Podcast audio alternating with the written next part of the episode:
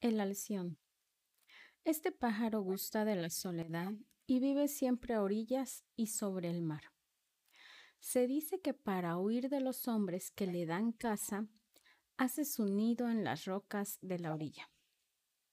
Un día, un alción que iba a poner se encaramó a un montículo y divisando un peñasco erecto dentro del mar, hizo en él su nido.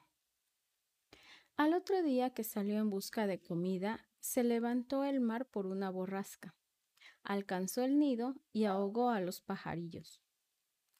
Al regresar el alción y ver lo sucedido, exclamó, Desdichado de mí, huyendo de los peligros conocidos de la tierra, me refugié dentro del mar y me fue peor.